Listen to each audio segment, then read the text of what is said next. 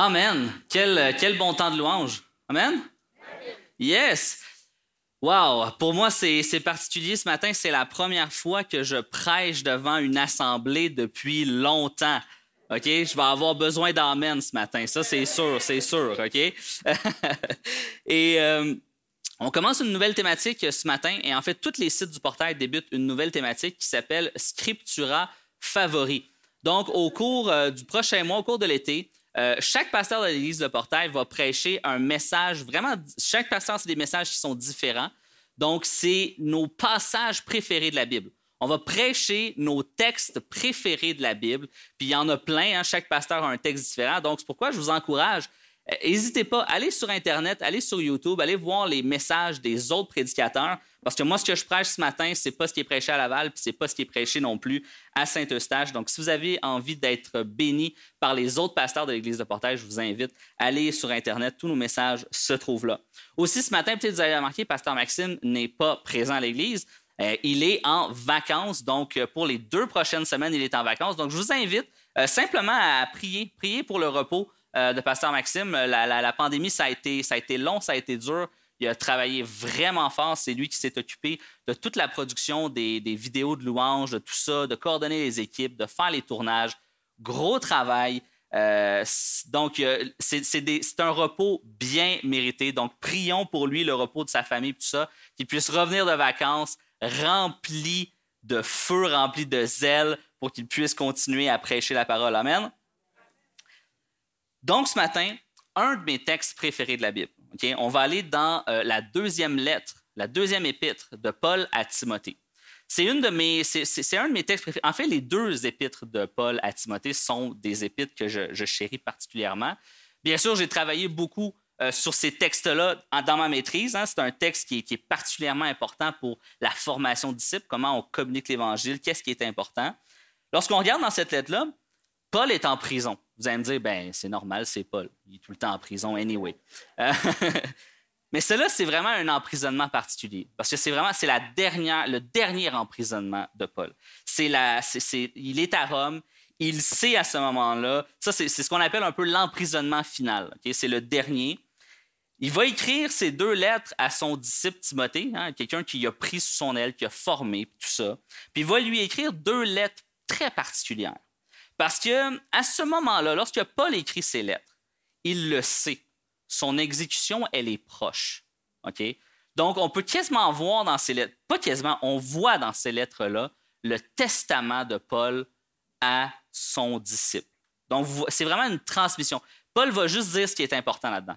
Il va juste communiquer ce qui est important, ce qu'il désire pour Timothée. Et Paul, à ce moment-là, lorsqu'il écrit ces lettres-là, il sait. Son exécution est pour quelques jours, quelques semaines, tout au plus.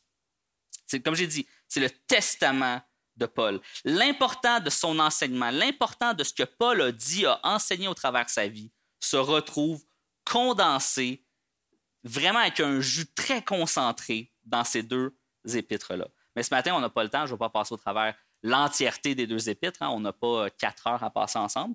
Mais on va aller dans la deuxième épître de Timothée, au chapitre 2, puis on va passer ensemble, peut-être quoi, euh, je dirais, euh, à peu près 13 versets. Puis on va faire les 13 premiers versets du deuxième chapitre ensemble.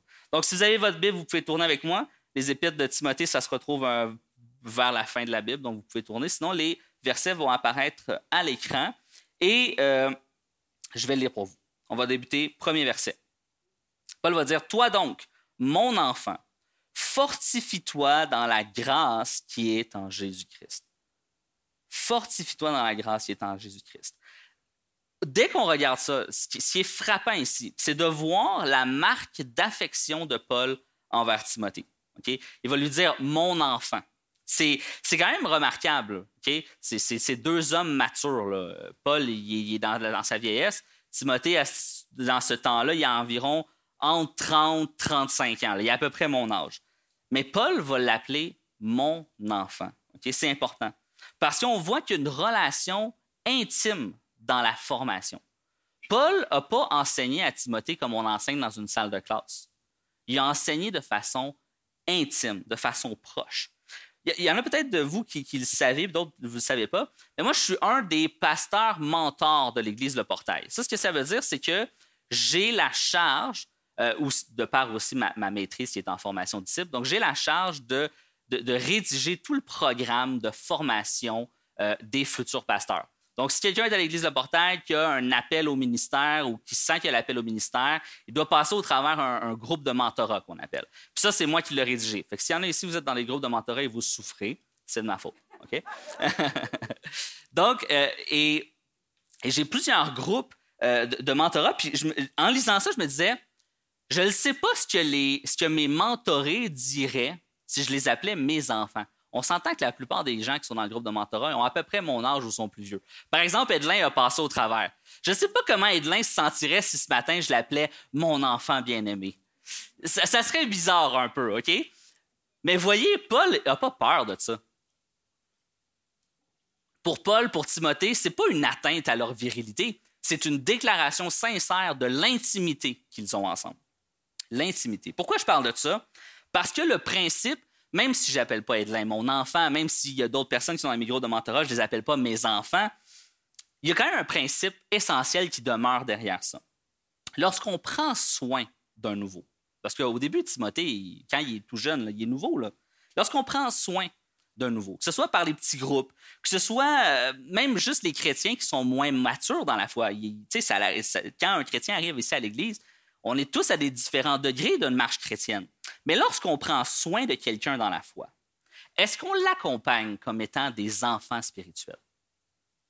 Souvent, on va, c'est une connaissance, OK, ben, c'est un frère en Christ, mais il y a une différence. Parce que quand on considère quelqu'un comme notre enfant spirituel, il y a une intimité soudainement qui se développe. Il y a une redevabilité qui se développe. Et il y a une relation beaucoup plus grande, comme on peut voir ici Paul et Timothée. Moi, je veux moi, je le sais. Ici, à l'église Le Portail de Terrebonne, je ne parle pas des autres églises, je ne parle pas d'à gauche ou à droite, je parle d'ici, à l'église Le Portail de Terrebonne. Je le sais qu'il y a plein de chrétiens matures qui ont des témoignages incroyables de fidélité et de foi. Puis vous êtes là, puis j'aimerais ça vous défier ce matin. J'aimerais vous défier à vous impliquer dans la vie de ceux qui vous entourent, ici, là, à gauche et à droite de vous. Parce que je veux, vous défier à vous rappeler que votre implication n'est pas l'œuvre du passé. Hein? Il y a plein de gens, puis, puis je comprends, je comprends. Ah oui, mais voilà, 10, 15, 20 ans, je me suis impliqué dans l'Église, j'ai donné. Aujourd'hui, je suis fatigué, je suis rendu plus vieux, je veux m'asseoir, puis je veux profiter. Je comprends ça. Mais comprenez l'apport incroyable que vous avez à jouer dans le corps de Christ. Vous êtes des témoignages vivants de la fidélité. Vous avez une expérience avec Jésus-Christ. Vous avez une expérience dans la marche chrétienne. Vous en avez vécu des tempêtes, vous en avez vécu des naufrages, vous en avez vécu des moments de désert spirituel. Si vous êtes assis ici ce matin, c'est que vous avez passé au travers. Amen. Vous avez passé au travers par la grâce de Dieu, par la grâce de Jésus. Et ça, c'est important. Parce que ça, c'est important pour fortifier, pour exhorter ceux qui se trouvent autour de vous. Par exemple, vous pouvez prendre soin des gens dans un petit groupe. Que ce soit un petit groupe, c'est possible de prendre soin des gens, de faire partager de votre vécu euh, spirituel avec eux. Ça peut être aussi euh, simplement, il, y quelques, quelques, semaines, on, on, a parlé, Pasteur Maxime on a parlé d'un projet qui est le projet Prendre soin où on cherchait des bénévoles, des gens de l'Église euh, qui ont le à cœur de juste prendre soin de, personnes puis de les appeler en semaine. C'est un appel par semaine ou deux. C'est vraiment comme vous êtes libre. Vous appelez des gens de l'Église pour juste faire des suivis, prendre soin, savoir comment ça va. On le sait, là, la pandémie nous a isolés, a coupé plein de relations, puis on a besoin de se repartir. Puis je le sais ici qu'il y en a plein qui le font déjà, mais je veux défier à ceux qui ne le font pas. Si ça vous intéresse, c'est quelque chose que vous dites, ah, tu sais quoi, oui, j'ai envie de prendre soin de, personnes de l'Église, ben, venez me voir à la fin. On va prendre votre nom, on va vous rajouter sur la liste, puis on va vous euh, intégrer dans le processus. Vous savez, moi, là, personnellement, euh, j'ai fait mes premiers pas dans la vie chrétienne ici, à l'Église Le Portail Terrebonne. Ça faisait environ six mois que l'Église était ouverte. J'avais jamais mis les pieds dans une Église évangélique de toute ma vie. Moi, je suis arrivé ici avec ma femme puis mon petit garçon, puis on était, pour nous, tout était weird. OK? Des gens dans la louange qui lèvent les mains, puis j'étais comme, qu'est-ce qui se passe ici? Qu'est-ce qui se passe? Pour moi, là, mon idée, mon image de l'Église, c'était un monsieur plate en avant qui parlait de façon monotone, puis les gens répétaient, puis on s'assoit, puis on s'assit, puis on se lève, puis, puis tu sais pas, puis tu regardes à côté de toi parce que tu n'as aucune idée de c'est quoi qu'il faut faire. Mais là, c'est pire dans une église évangélique. Parce que si tu te regardes à gauche puis à droite, les gens, il y en a qui lèvent les mains, il y en a qui lèvent pas les mains, il y en a qui ont les mains dans les poches, euh, il y en a qui ont les yeux fermés, il y en a qui chantent fort, il y en a qui chantent bien, il y en a qui chantent mal. Là, es comme. Moi, je fais quoi? Il y a des gens qui applaudissent dans le message, y a des gens qui disent Amen. Là, nous, on est là, on est nouveau, nouveau, nouveau. Là. On comprend rien. Mais Dieu nous parle. Puis il nous emmène, moi et ma femme, à participer dans un petit groupe. Rapidement, on a participé dans un petit groupe. Et vous savez quoi? Le petit groupe dans lequel Dieu nous a emmenés, c'est un, petit groupe complètement différent de, qui, je suis. Moi, je suis arrivé dans un petit groupe avec des personnes qui auraient pu être mes parents. OK? Puis ceux qui sont là, je sais que vous êtes là, puis vous, vous vous, reconnaissez. Il y a des gens qui auraient pu être mes parents dans ce groupe-là. En fait, la grande majorité du groupe était plus vieux que moi. Vous savez quoi? J'aurais pu dire Ah, ben non, moi, je veux un petit groupe avec des jeunes de mon âge, tu sais. Mais j'ai tellement grandi dans ce petit groupe-là. Parce qu'ils ont fait le travail que je parle depuis tantôt. Simplement partager comment ils ont passé au travers les épreuves. Les, gens qui, ont une marche chrétienne parlent d'un témoignage de vie. Puis moi, en tant que jeune chrétien, j'étais comme, wow, OK, si, si, si, si Colette a passé au travers ça, je peux passer au travers ça. Si Dieu a été fidèle à ce moment-là dans sa vie, il va être fidèle dans la mienne aussi. Amen? Et c'est fou à quel point, quelquefois, on sous-estime les petits groupes, où on se dit, bah, ça va être du temps, il faut que j'investisse, ça va être une heure et demie dans ma semaine, puis tout ça, puis tout ça. Puis on sous-estime l'incroyable bien que ça fait à nos âmes, à notre marche chrétienne, à notre maturité chrétienne. Donc, sous-estimez pas ça. Aujourd'hui, je ne serais pas la personne que je suis si je n'avais pas été dans un petit groupe, si je n'avais pas grandi à, cet endroit-là. Je continue. Paul va dire aussi, fortifie-toi dans la grâce en Jésus. Vous savez, Timothée, là, à ce moment-là, a une tâche qui est incroyablement lourde sur ses épaules, puis à la limite même ingrate. Je trouve que Paul, entre vous et moi, j'ai hâte de rencontrer Paul pour dire pourquoi tu as fait ça à Timothée? Pourquoi tu as dit sois pasteur de l'église d'Éphèse? Éphèse, une ville débauchée, une ville idolâtre où il y a le plus gros temple à Artémis, là, Diane, la Diane des Éphésiens, Artémis, un méga temple qui mélange, parce qu'en plus c'est un port, donc si vous, vous on s'entend, les marins n'ont pas des super bonnes réputations. Donc, c'est un port, ça mélange paganisme, idolâtrie. Ce temple-là est en même temps la banque centrale d'Asie.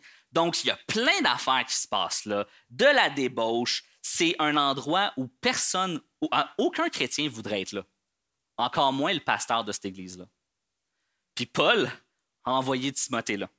Fait qu'il y a quand même une tâche qui est incroyable sur ses épaules, mais il va lui dire Fortifie-toi dans la grâce en Jésus. Certainement, lorsque Paul a écrit ça, il savait. Il savait que Timothée ne se sentait pas à la hauteur. Puis franchement, est-ce que ce n'est pas notre lot quotidien? OK? En tout cas, peut-être peut que je suis seul ici. Là. OK? mais je vais parler pour moi. Lorsque je me regarde, moi, je me regarde personnellement au travers le miroir de la parole. Hein, parce que souvent, on utilise ça comme un genre de filtre pour regarder le péché des autres. Hein? Puis on dit ah, ah, lui, il est pécheur. Oh, lui, ouf. Mais, la parole de Dieu, c'est beaucoup plus un miroir qu'un filtre. C'est beaucoup plus un miroir dans lequel on peut se regarder, pas pour se faire dire comment on est beau puis qu'on est bon. Si c'est ça que vous cherchez dans la Bible, vous ne le trouverez pas. Mais moi, quand je regarde dans la Bible, je me sens bien indigne de l'œuvre que Jésus a accomplie. Je me sens bien petit. Quand Paul il reprend des gens dans ses lettres, et des fois, je me sens concerné. Des fois, je me dis, c'est quoi, Paul, il pourrait me dire la même chose. Je me sens croche. Comme Pasteur Gaétan, il, a créé ce mot-là, Il dit la crochitude humaine. Ouais, mais quand je regarde la Bible, je l'utilise comme un miroir, je vois toute ma crochitude. Puis mon seul réconfort, exactement ce que Paul dit à Timothée, ton seul réconfort, c'est de te fortifier dans la grâce en Jésus. Parce qu'alors que moi, personnellement, moi, je suis incapable, moi, je suis faible, moi, je suis pécheur, peut-être que tu te dis la même chose ce matin, tu dis, ah, tu sais quoi, moi, je suis incapable dans tel domaine de ma vie, ça, je n'y arriverai pas. Mais tu sais quoi, moi, j'aime dire Amen à ça. Moi, je ne suis pas un motivateur. Je ne suis pas ici pour flatter votre ego.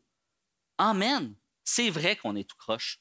C'est vrai que souvent, je suis faible. C'est vrai que souvent, exactement comme Paul, je fais le mal que je ne veux pas, puis je ne suis pas capable de faire le bien que je voudrais faire. Je dis Amen à ça. Pourquoi? Parce que ça nous force constamment à retourner à la parole de Dieu. Ça me force à retourner dans la parole et à dépendre de la grâce.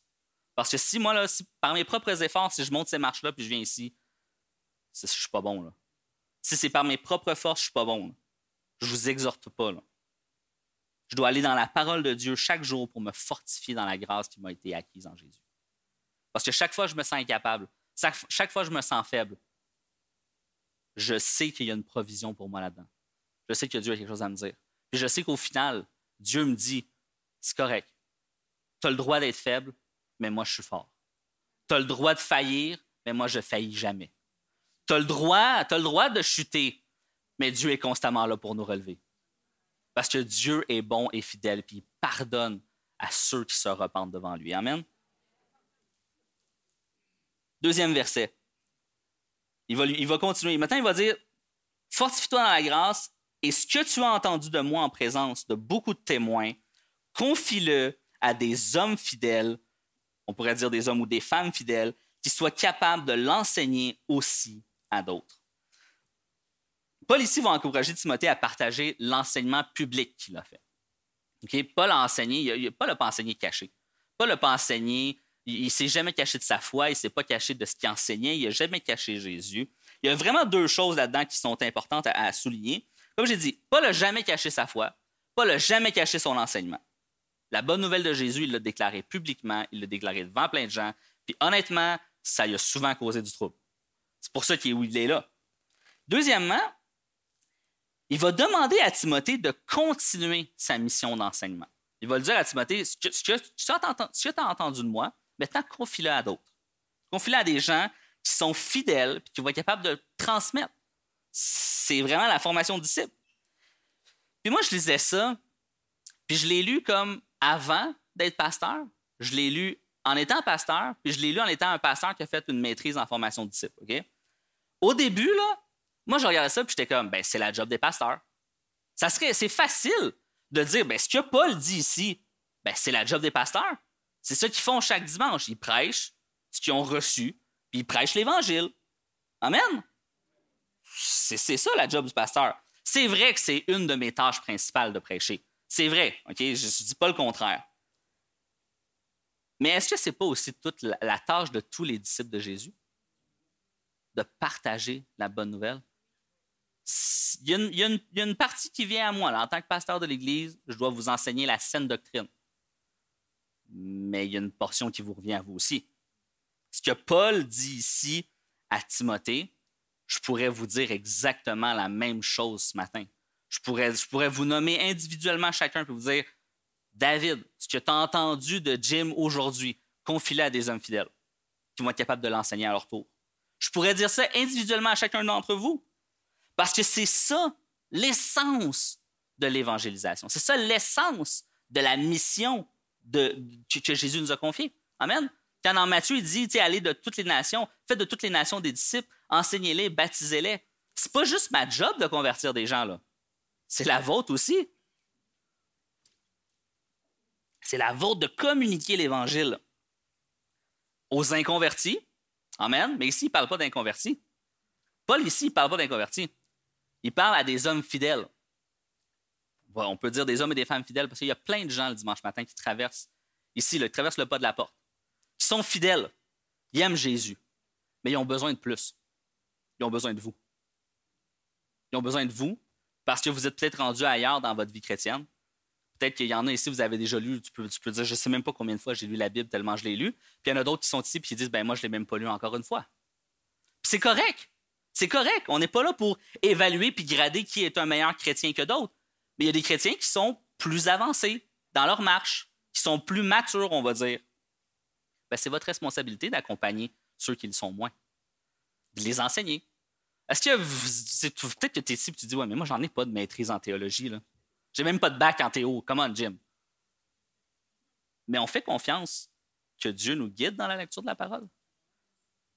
On fait confiance que quand vous lisez la parole de Dieu, Dieu vous parle. Parce que c'est sa parole. Fait que Dieu vous parle et vous communique quelque chose. Bien, vous pouvez simplement communiquer. Puis en plus, aujourd'hui, en 2021, vous avez accès à une banque de prédication incroyable. Allez juste sur le site de l'Église de Portail. Il y a tellement de banques de prédication. Écoutez-en quelques-unes. Vous savez-vous quoi? Il n'y a pas de copyright. Vous avez le droit de voler ce qu'on dit puis de le répéter. C'est ce qu'on veut. OK? Ce que je dis ce matin, là, prends des notes puis redis-le. OK? Tu as le droit. Il n'y a pas de copyright là-dessus. C'est la parole de Dieu. Puis on veut qu'elle soit partagée. Amen?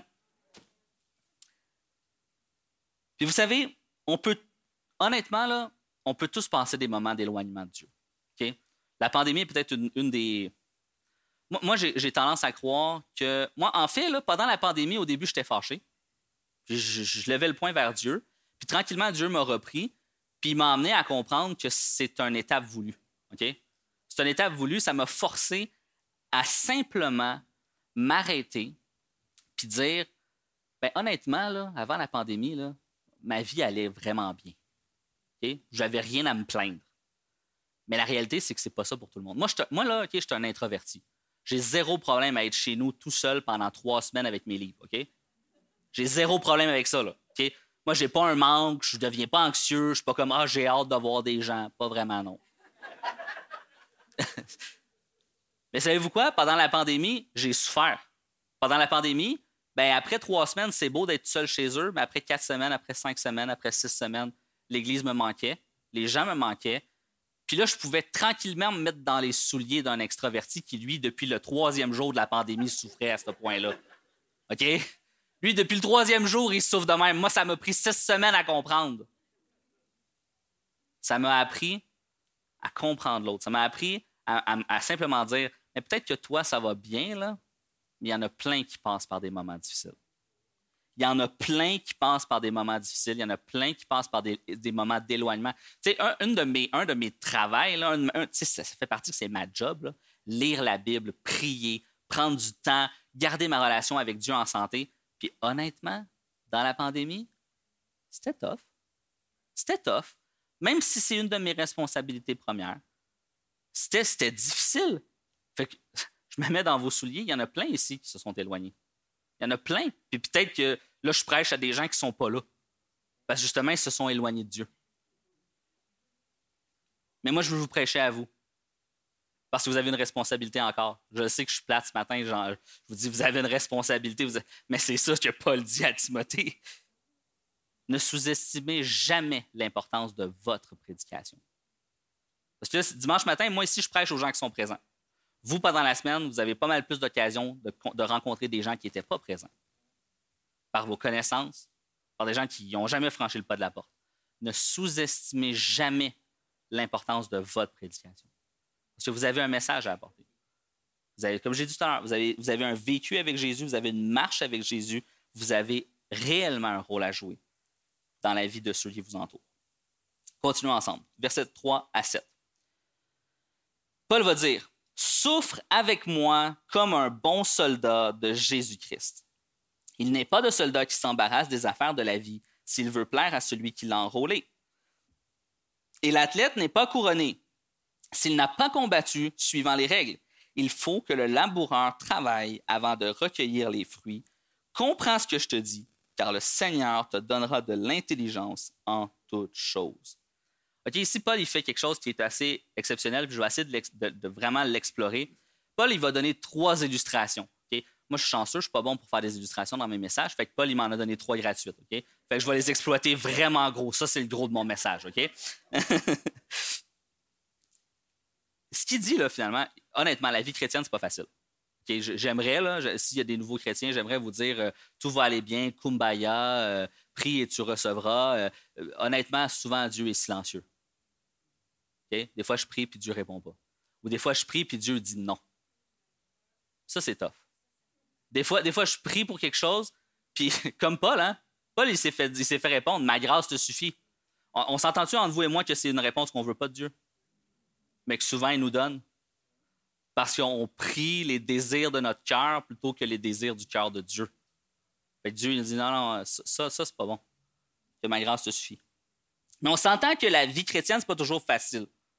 Il y a des épreuves, c'est houleux, c'est l'éthique particulière chrétienne nous emmène dans des situations quelquefois inconfortables. Et on peut voir ici, Paul, souffre particulièrement de la prédication de l'Évangile.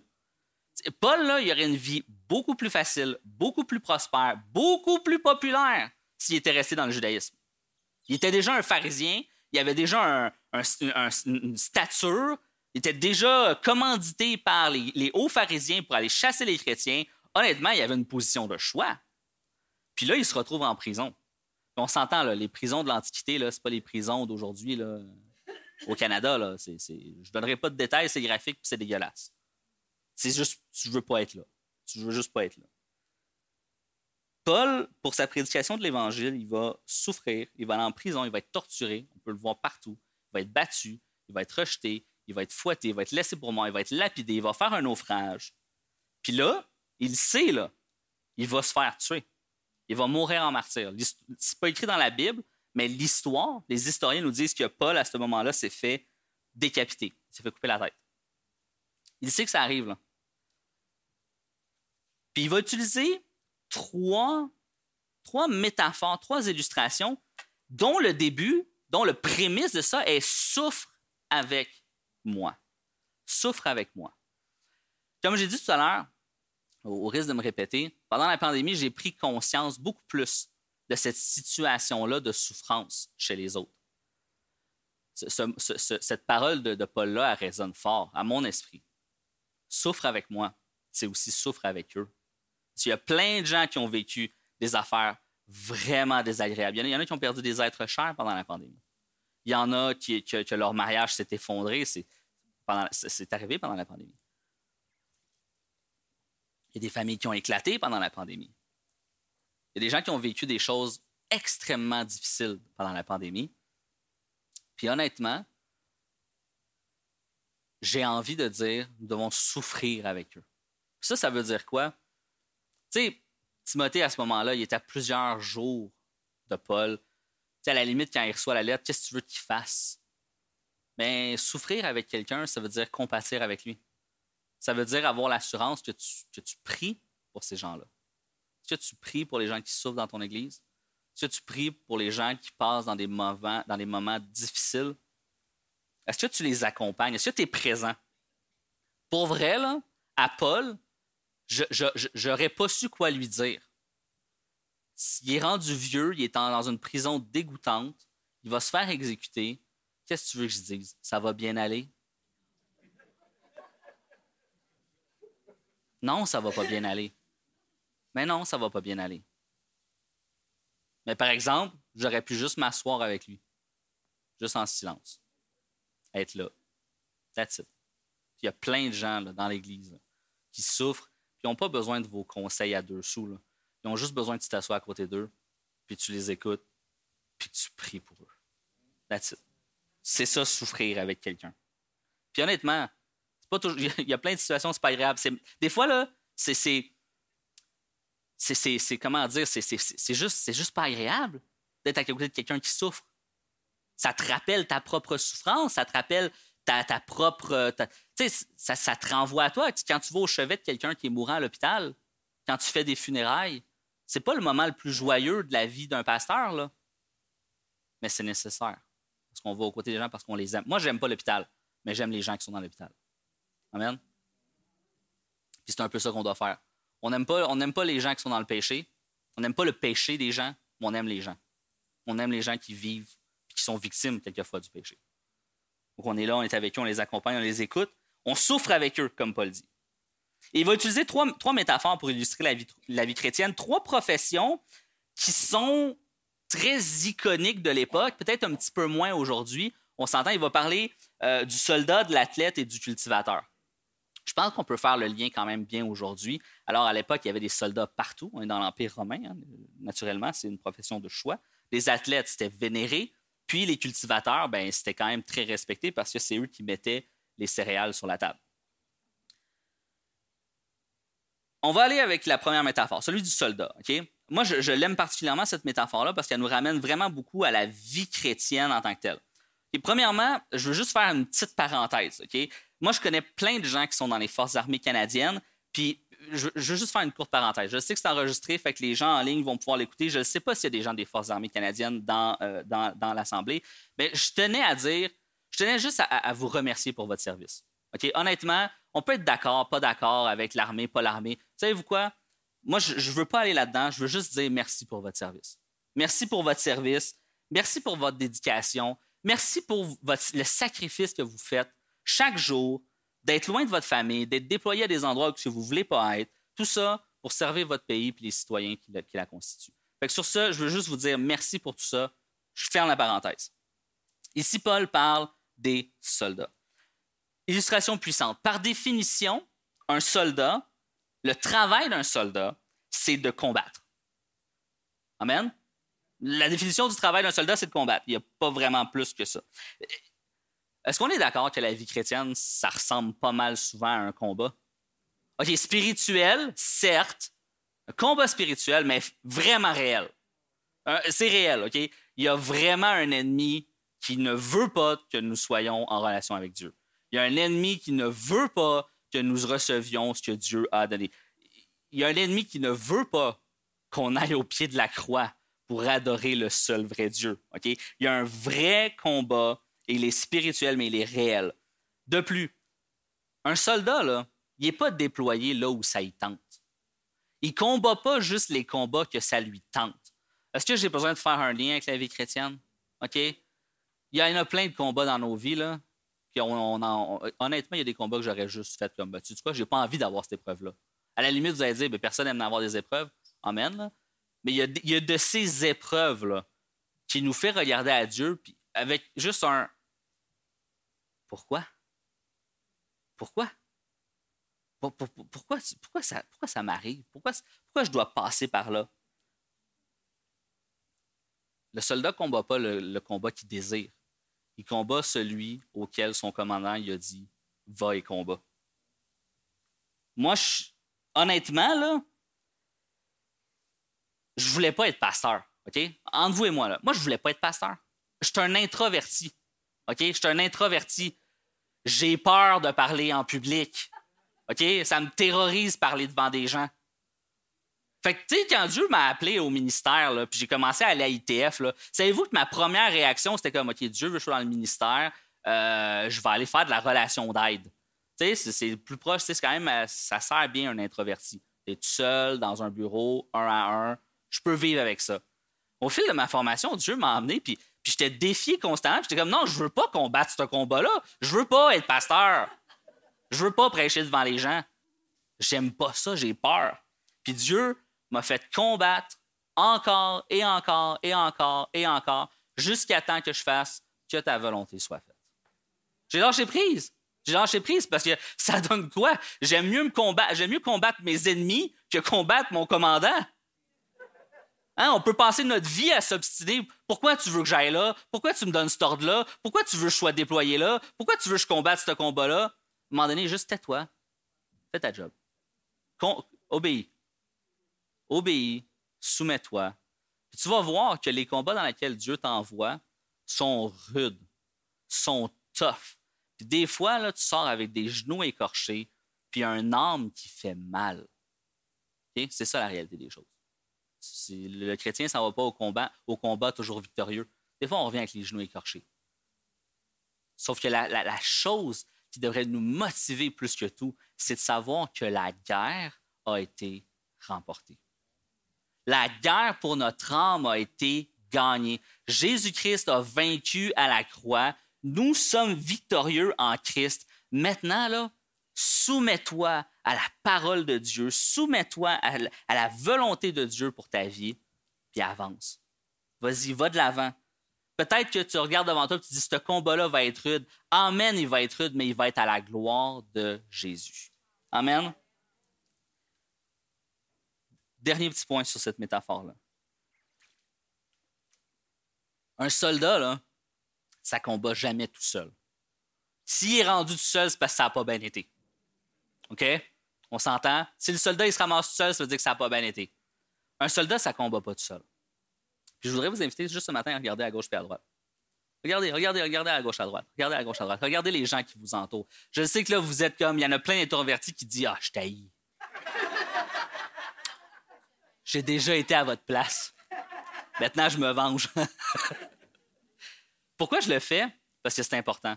Parce que chaque personne autour de vous, c'est eux vos frères et vos sœurs d'armes. C'est eux qui combattent à vos côtés. Il y a trop de fois dans la vie chrétienne où on s'en va au combat un peu tout seul, on, on pense être David. T'es pas David. On pense être David contre Goliath. Eh, oublie ça. T'es pas David. Tu ne vas pas gagner contre le géant. C'est plate, mais c'est la vérité. Tu as besoin de tes frères d'armes autour de toi. Même pas pour combattre, mais juste pour résister. Hein, la vie chrétienne, c'est pas mal plus une armée de, croyants qui, qui, ont les coudes serrés, le bouclier de la foi en avant, puis qui dit Nous, on va rester là. Moi, je ne bougerai pas. Je ne bougerai pas de mes convictions. Je ne bougerai pas de ce que je crois. Je ne bougerai pas de ce que Dieu me dit. Je suis là, puis je résiste. Le monde va vous faire de la pression. Les idéologies de ce monde vont vous faire de la pression. Ils vont essayer de vous pousser, ils vont essayer de vous bousculer, ils vont essayer de vous faire mal, ils vont essayer de vous ridiculiser. Savez-vous quoi? Votre job, c'est pas de combattre, c'est juste de résister. Amen.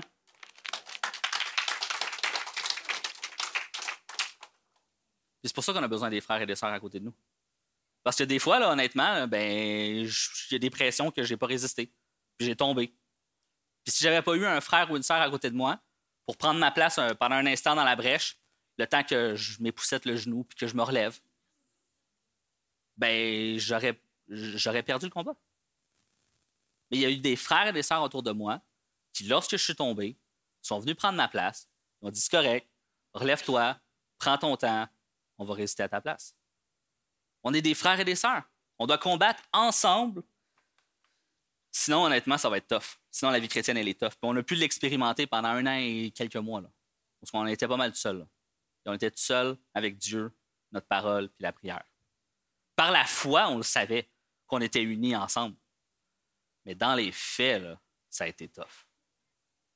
Je continue, parce que je ne veux pas être ici jusqu'à 4 heures à soir.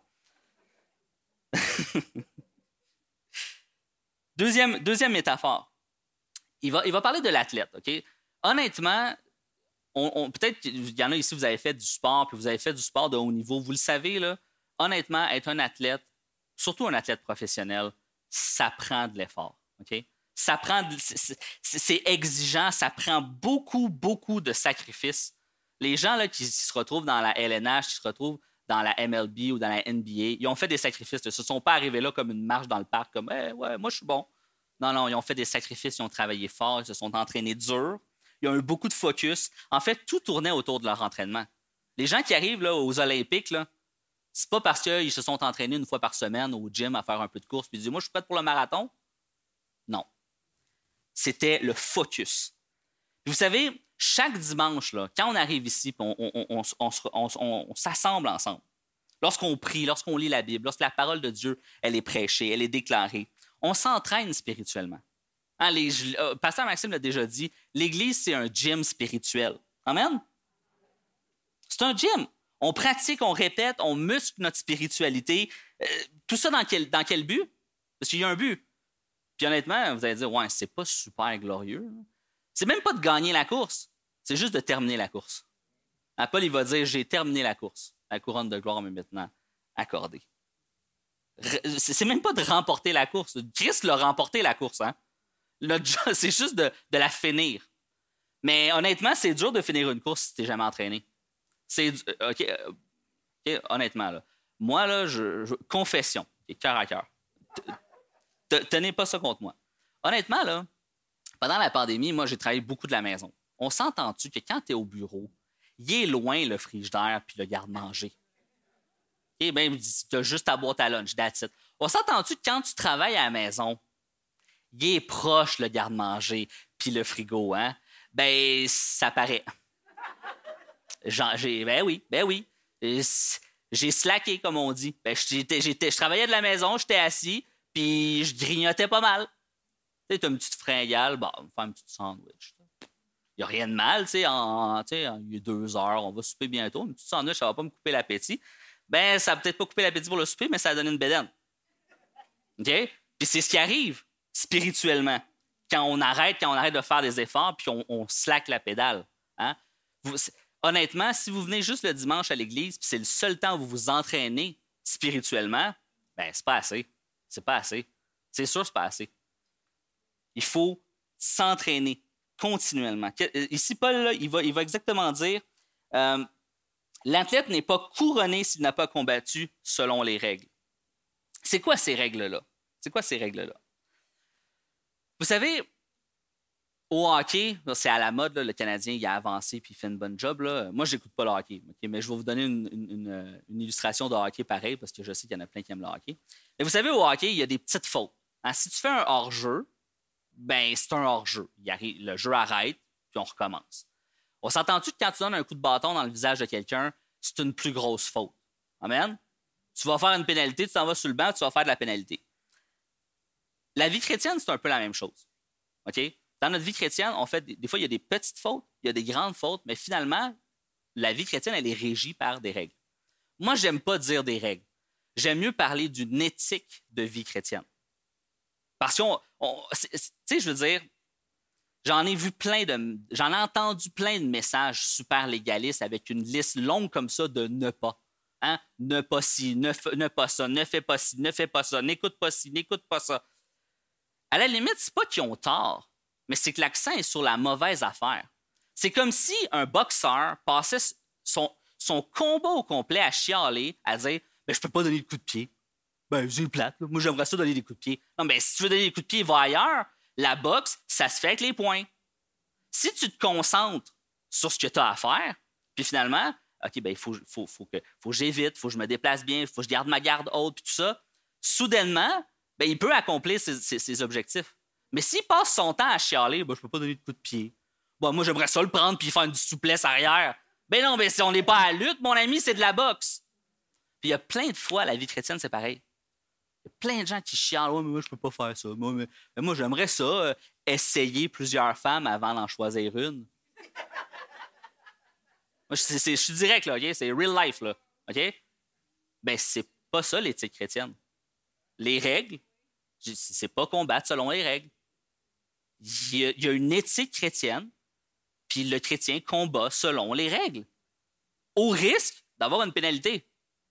C'est ça l'affaire. C'est là que la discipline d'Église entre en ligne de compte, c'est là que, que, la discipline rentre en ligne de compte, c'est là que les frères et les sœurs rentrent en ligne de compte, de dire à quelqu'un Hey, mon ami, je pense que tu t'éloignes du chemin. Je pense que tu combats plus selon les règles. Paul dit il n'y a pas un athlète qui remporte la couronne s'il n'a pas combattu selon les règles. Parce que quoi?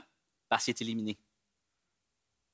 Puis je, je, je, ne peux pas voir l'état de ton âme ce matin. Je ne peux pas la voir. Ça, ce n'est pas mon travail. Ça, ce n'est pas ma job. Ça, c'est la job de Dieu de voir l'état de ton âme. Je ne sais pas. Je ne sais pas qu'est-ce que tu as fait ou qu'est-ce que tu n'as pas fait pendant la pandémie. Je ne sais pas à quel point tu t'es éloigné de Dieu ou pas. Mais moi, la seule chose que je peux te dire ce matin, c'est que la pandémie m'a fait craindre pour l'âme des gens. Fait que si c'est ton cas ce matin, tu t'es éloigné, tu dis Ah, je sais pas, je, suis tanné, je viens à l'église parce que c'est ce qu'il faut faire. Puis, honnêtement, là, tu pourrais essayer de justifier toutes tes actions, puis trouver des justifications à gauche puis à droite, puis dire oh, mais le monde, c'est de même, puis aujourd'hui, c'est comme ça. Puis, honnêtement, la seule chose que je peux te dire, c'est juste repens-toi. Honnêtement repens-toi, demande pardon, puis Dieu va te restaurer. Parce que c'est le Dieu qu'on sert. Je veux pas, veux pas t'offrir une grâce bonbon puis une grâce cheap. Mais la vérité, c'est que si tu te repens d'un cœur sincère, tu te présentes devant Dieu puis tu demandes pardon, mais le Dieu qu'on sert est bon, compatissant, puis il va te pardonner. Peu importe où tu as été pendant la pandémie, peu importe, tu as été à gauche, tu as été à droite, peut-être que tu as chuté, peut-être que tu as tombé, peut-être que même que tu t'es vautré dans ton péché honnêtement, laisse ça derrière, puis retourne à la croix. Retourne à Christ. Retourne, retourne combattre selon les règles. Puis combattre selon les règles, ça veut dire retourne à la croix, demande pardon, repens-toi de tout ton cœur, puis Dieu va te pardonner. Amen. Finalement, il parle ici du cultivateur. ça, c'est une illustration vraiment simple, mais je l'aime. Paul va utiliser, il va dire quelque chose vraiment, c'est simple, simple, simple. Il va dire, tu dois travailler pour recueillir des fruits. Ben, c'est clair. Tu veux un chèque de paye? Travaille. Tu veux que ton jardin donne des fruits? Ben, plante des graines, entretiens ton plant, puis arrose-les, puis, puis prends-en soin, puis il va donner des fruits. Travaille pour recueillir les fruits. Honnêtement, on vit dans une culture qui aimerait ça avoir tout cuit dans le bec. OK? Puis, puis, même moi, là, je suis honnête, là. Je veux dire, on va souvent au resto, là. Pourquoi? Ben, oh, parce que oh, c'est bon ce resto. Non, c'est juste que t'as pas envie de cuisiner. Il y, a des, il, y a des, il y a des soirs, là, ma femme, on est comme, ah, on a une dure journée, ça nous tente pas de travailler. Ça nous tente pas, ça nous tente pas de faire de la cuisine. Qu'est-ce qu'on fait? Bon, on commande quelque chose. On veut avoir ça tout cuit dans le bec. Parce que ça nous tente pas de faire l'effort de travailler pour récolter le fruit. Mais pour avoir du fruit, tu n'as pas le choix. Tu dois travailler. Ça prend des efforts. Tu veux un mariage qui fonctionne? Ça prend des efforts. De ta part, de la part de ta femme, et vice-versa. Ça prend des efforts du couple. Tu n'as pas le choix. Tu veux avoir un bon témoignage de vie, un bon témoignage chrétien, ça prend des efforts. Ça prend des efforts. Évidemment. Tu veux bien élever tes enfants dans la foi, ben ça prend des efforts. C'est, tout dans la vie, tout ce qui est bon dans la vie a besoin d'efforts.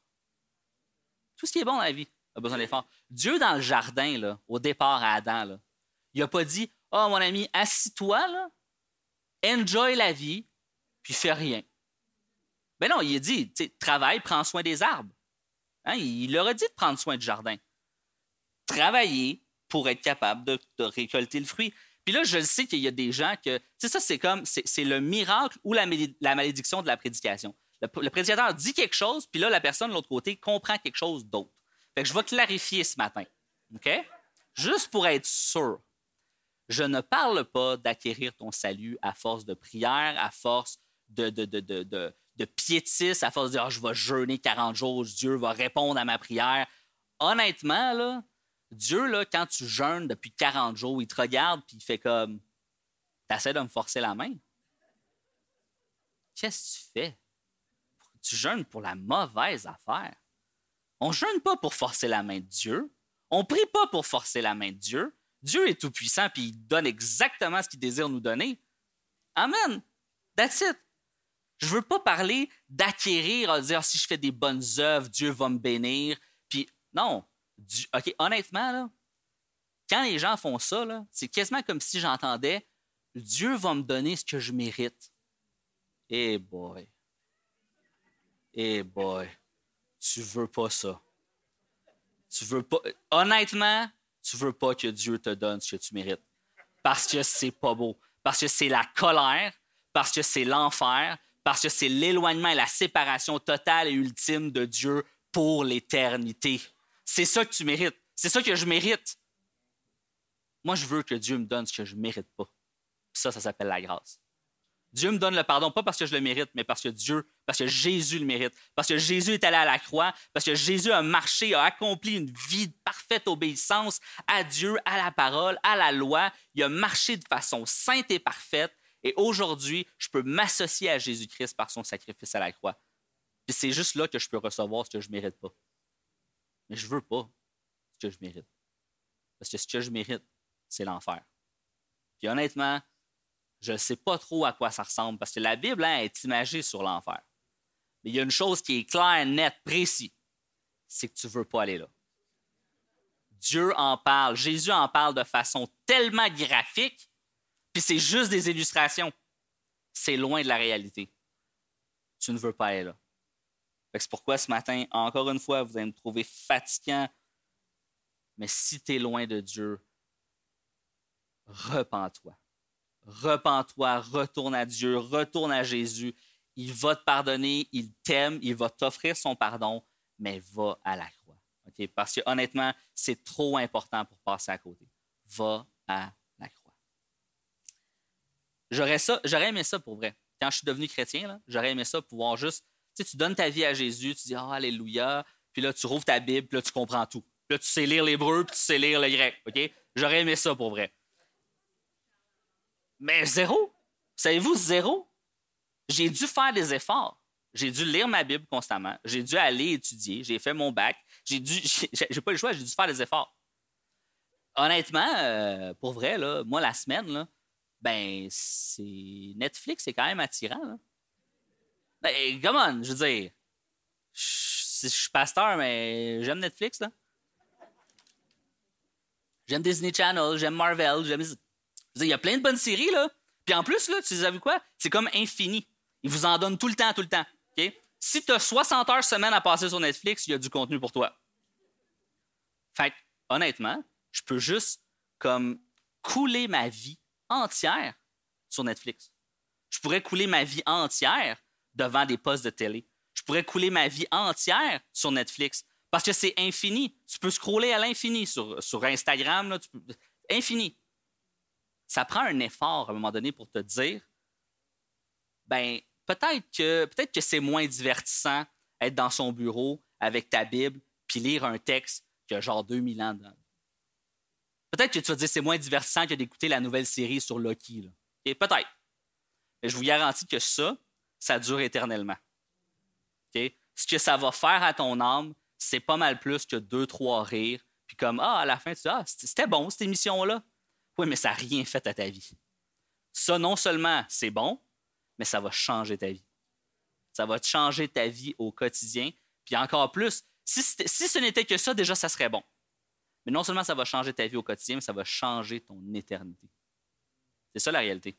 C'est que Dieu ne vient pas juste nous donner une meilleure vie. Parce que si c'était juste ça, ben, il y a des non-croyants qui ont des meilleures vies que moi. Tu entends, là? Elon Musk, là, qui est propriétaire de Tesla, il a une vie pas mal mieux que moi. Là. Il y a de l'argent comme il en peut plus, puis il envoie des chars dans l'espace. OK? Ben, moi, j'ai la Bible. Moi, j'ai l'Évangile. À la limite, peut-être que ma vie sur Terre actuellement est comme un peu moins luxueuse puis agréable, mais je sais que je vais avoir une éternité glorieuse en présence de Dieu, par exemple. Amen. C'est ça la réalité. Il faut travailler. Il faut donner un peu d'effort. Même chose pour garder notre communion avec Dieu vivante. Tu sais, ça ne se fait pas tout seul. Ça ne se fait pas tout seul, garder notre communion avec Dieu. Ça prend de l'effort, ça prend de l'engagement. Savez-vous quoi? Je parle d'effort de notre côté parce que l'affaire, c'est que Dieu, lui, est investi déjà à 100% dans la relation. C'est ça l'affaire. Il est 100% investi dans la relation avec nous. Maintenant, c'est à nous de faire un pas. La Bible nous dit avancez-vous vers Dieu et il s'avancera vers vous. Hein? Mais c'est nous qui doit s'avancer avant vers Dieu. On doit faire l'effort de vouloir entretenir cette relation avec Jésus, avec Dieu. Donc, comme, l'illustration sur le cultivateur nous dit quelque chose de simple, tu dois travailler avant de recueillir les fruits. Amen. J'inviterai les musiciens à venir me rejoindre. On va terminer là-dessus. Sur les versets 8 à 13, je lis pour vous. Paul va dire maintenant Souviens-toi de Jésus-Christ, issu de la postérité de David, ressuscité des morts selon mon évangile, pour lequel je souffre jusqu'à être lié comme un malfaiteur, mais la parole de Dieu n'est pas liée. C'est pourquoi je supporte tout à cause des élus, afin qu'eux aussi obtiennent le salut qui est en Jésus-Christ, avec la gloire éternelle. Cette parole est certaine. Si nous sommes morts avec lui, nous vivrons aussi avec lui. Amen. Si nous persévérons, hein, la, notion de travail, si nous persévérons, nous régnerons aussi avec lui. Amen. Si nous le renions, lui aussi nous reniera. Si nous sommes infidèles, lui, il demeure fidèle car il ne peut se renier lui-même. C'est un gros passage, il y a beaucoup de matériel. J'aurais pu faire un message complet juste sur, ça, mais je vais juste en faire ma conclusion. Vous savez, moi, je trouve fascinant que Paul termine ce passage-là en disant Souviens-toi de Jésus. Honnêtement, ces deux hommes-là, ils, ont souffert toute leur vie. Timothée a suivi Paul dans tous ses voyages missionnaires. C'est comme, mais tu, il faut que tu lui dises qu'ils se souviennent de Jésus? Ah ouais, il faut qu'ils disent qu'ils se souviennent de Jésus. Parce qu'il faut qu'on se, dise constamment, souviens-toi de Jésus. Parce que notre mémoire est une capacité qui oublie, puis qui oublie vite. Lorsque les circonstances qui nous entourent sont désagréables, qui font mal, on a tendance à oublier ce que Dieu a fait. Hein? S'éloigner de la foi, ça n'arrive pas du jour au lendemain. S'éloigner de Dieu, c'est pas que tu te lèves un matin et tu dis, oh, tu sais quoi, je t'en ai. Bye. Non, c'est un processus. C'est un processus parce que les circonstances autour de toi, il y a comme une pression constante qui t'attire, qui t'attire. Tu fais un pas, tu fais un pas, un mini pas sur un mini pas sur un mini pas. Au bout de dix ans, tu n'es plus à l'Église. Tu n'es plus avec Dieu. C'est ça l'affaire. Parce qu'on oublie. On oublie. On oublie ce que Dieu a fait. Comme Israël dans le désert. Israël, il sort, là, il sort d'Égypte. Il y a eu les displays d'Égypte. La mer est ouverte, tout le kit. Ils se retrouvent dans le désert. La première chose qu'ils font, ils chialent. Oh, t'es bien en Égypte, là, on va mourir de faim dans le désert. Good job, Dieu. C'est ce qu'ils disent, là. C'est ce qu'ils ce qu'ils disent, là. C'est comme, en tant que lecteur, t'as envie de dire, mais vous êtes malade, vous avez oublié ce qu'ils viennent de faire. C'est grandiose, c'est exceptionnel, c'est. Ben, c'est nous. C'est nous. On, est Israël dans le désert, là. Parce que quand on se retrouve dans le désert, on chiale. Oh, ça serait tellement plus facile si je n'étais pas chrétien. Hein? Parce que des fois, on voit des, sorties beaucoup plus faciles. Ah, ça serait bien plus simple. Parce que je ne serais pas obligé de travailler sur mon mariage, je pourrais juste divorcer. Ça marche plus, hein? une femme ou un mari jetable, parce que c'est ça aujourd'hui. On cumule 18 divorces. Puis j'ai je, suis 100% compatissant avec ceux qui ont vécu l'épreuve de ça. 100%. Mais il y a des fois où il n'y a pas eu d'effort. Il n'y a pas eu d'effort d'entretien il y a pas eu, il y a eu des manques. Parce qu'on a oublié. On a oublié qu'est-ce que Dieu a fait pour nous. On a oublié la valeur des choses que Dieu nous a confiées. C'est ça la réalité des choses. On a oublié. Parce que nos circonstances actuelles nous ont fait douter, nous ont fait détourner le regard. Paul est en prison. Là. Sa circonstance est catastrophique. Il va mourir. Puis il va dire à Timothée, souviens-toi, parce qu'il sait, là, écoute, si demain matin, là, demain matin, là, je me faisais arrêter, puis je me faisais couper la tête devant l'Église, ça l'ébranlerait pas mal de gens dans l'Église. Il y a plein de gens qui seraient ébranlés. Paul, il sait, là. Il sait que Timothée, là, ça va le shaker en dedans. Puis il dit Souviens-toi. Souviens-toi de Jésus.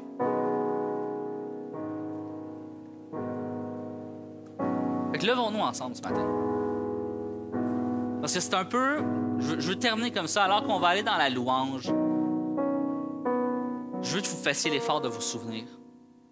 Alors que vous allez élever vos voix dans la louange envers Dieu, je veux que vous fassiez l'effort de vous souvenir de ce que Dieu a fait dans vos vies. Parce que peu importe les circonstances actuelles, peut-être que vous vivez des choses vraiment difficiles. Puis vous, êtes, vous avez peut-être tendance à regarder à gauche, à droite, puis essayer de trouver une, voie de sortie. Mais moi, je veux juste vous rappeler, souviens-toi, souviens-toi ce que Jésus a fait. Souviens-toi le grand salut qu'il t'a accordé. Souviens-toi ce qu'il fait dans ta vie, ce qu'il a fait dans ta vie, puis surtout ce qu'il va continuer à faire dans ta vie. La parole nous dit souvent, hein, compte les bénédictions. Compte les bénédictions du Seigneur. C'est pas pour s'en orgueillir, c'est juste pour pratiquer notre mémoire. De nous souvenir de ce que Dieu a fait pour nous. En fermons les yeux. Père éternel, euh, je veux, juste te remercier ce matin. Te remercier de ta fidélité. Parce que si on peut se souvenir de quelque chose, c'est parce que tu as fait quelque chose. Et je prie que tu gardes ma mémoire vive de ce que tu as fait pour moi et pour nous.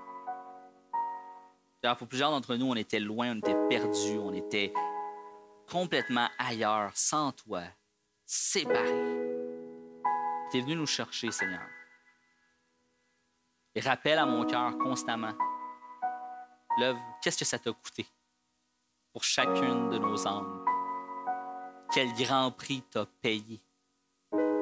Afin qu'on puisse vivre éternellement dans ta présence? Père, alors qu'on va aller dans la louange, j'ai simplement envie que tu me rappelles toutes les bénédictions, Seigneur toutes les grandes choses que j'ai pu vivre à cause de toi, à cause de ton nom. Parce que ton nom est saint, ton nom est puissant. Et Seigneur, chaque personne qui sont ici, peut-être qui ne te connaissent pas ou qui sont loin de toi, je prie que tu puisses simplement les convaincre. Moi, je ne peux pas les convaincre, Seigneur, mais toi, tu peux. Ta parole peut le faire. Je te prie que tu puisses convaincre, Seigneur. Ceux qui se sont éloignés de toi, convainc. Convainc de péché, de justice, mais aussi que tu es fidèle. Convainc, Seigneur, à venir devant toi, à se repentir et à recevoir le pardon que tu nous as acquis à la croix.